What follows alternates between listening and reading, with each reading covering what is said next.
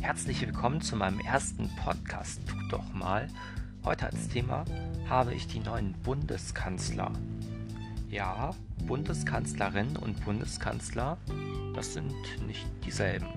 Da können wir auch zum Beispiel Mutti und Vati vergleichen. Mutti ist eher für den Haushalter und die familiären Dinge. Sie stärkt einfach die Familiengemeinschaft. Und Vati ist einfach dafür da, Geld ins Haus zu bringen. Das ist zwar ein Konstrukt aus den 60er Jahren, aber ich finde, man kann es auch noch auf die heutige Zeit übertragen, auch wenn viele Familien nicht mehr so funktionieren. Aber worauf ich hinaus will, man kann es einfach auf Angela Merkel und die vorherigen Bundeskanzler übertragen. Angela Merkel hat einfach wie eine Mutti gehandelt. Sie hat einfach keine Menschen verurteilt. Sie hat eben, das bekannteste ist eben die Flüchtlingswelle, sie hat die Arme offen gehalten und alle einfach ins Land gelassen. Und ich glaube, ein Bundeskanzler, der hätte das nicht gemacht. Der hätte viel wirtschaftlicher reagiert auf die Flüchtlingswelle. Und ja, da sind wir dann beim ersten Punkt.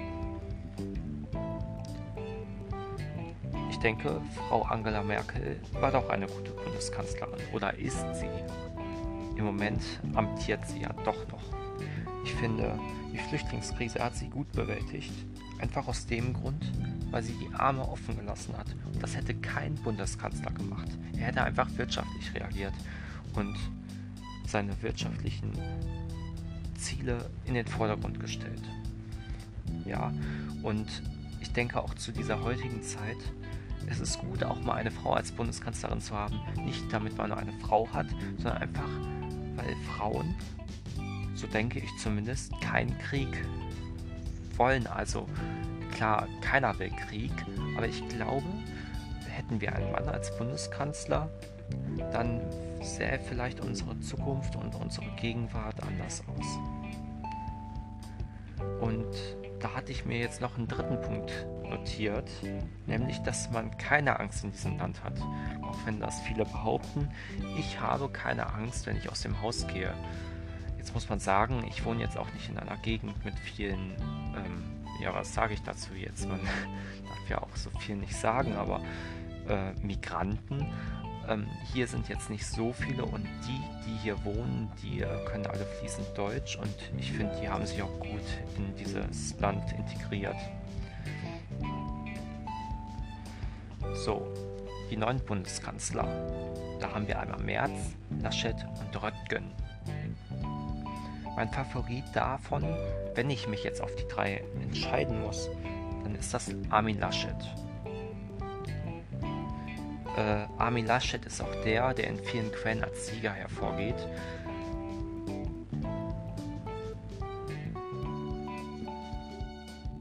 Allerdings muss man eine Sache dazu sagen. Ähm, als Vizekanzler möchte er den Jens Spahn haben und einfach aus diesem Grund würde ich ihn nicht wählen. Denn äh, Jens Spahn ist ja Gesundheitsminister und meiner Meinung nach hat er einen schlechten Job in seiner Amtszeit gemacht. Denn ich erinnere mich einfach an einen Punkt, den ich mal in einer Dokumentation gesehen habe. Und zwar, überall gibt es Geschlechterdiskriminierung. Überall. Aber im Medizin, in unserem Medizinsystem ähm, gibt es das nicht. Da sind Männer und Frauen gleichgesetzt. Und ich verstehe einfach nicht, weil Frauen haben einen ganz anderen Hormonhaushalt als Männer. Und im Labor gibt es nur männliche Mäuse, weil die einfach keine Tage bekommen und dessen Hormonspiegel deswegen auch immer ähnlich ist. Und Frauen sind einfach viel komplexer. Und deswegen verstehe ich nicht, warum das nicht auch auf unser Medizinsystem übertragen wird. Auf Platz 1 ist Andorra und irgendwo dahinter, also keine Ahnung, 6 oder noch über, ich glaube Platz 6 war das, ähm, da ist Deutschland oder ist auch egal, aber auf jeden Fall Andorra ist auf Platz 1 und wer weiß, wo Andorra ist? Also niemand. Und ähm, ja, Männer und Frauen funktionieren eben anders und zum Beispiel sagt man ja, dass Aspirin Herzinfarkt hemmend wirkt. Allerdings gilt das nur für Männer, denn bei Frauen wirkt das Schlaganfall hemmend. Ja, das wollte ich zu Armin Laschet sagen und beim März ist es so, der wirkt mir so, als ob er in Reden einfach die Schuld auf andere überträgt und auch versucht, verzweifelt sympathisch, was ich sehr lustig finde, zu wirken, weil er einfach äh, kaum ähm, ersichtlich irgendwelche Anhänger hat.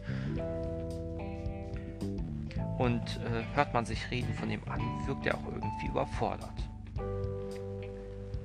Amina, äh, jetzt Spar, nee, Friedrich Merz ist Rechtsanwalt, das wissen, glaube ich, die meisten.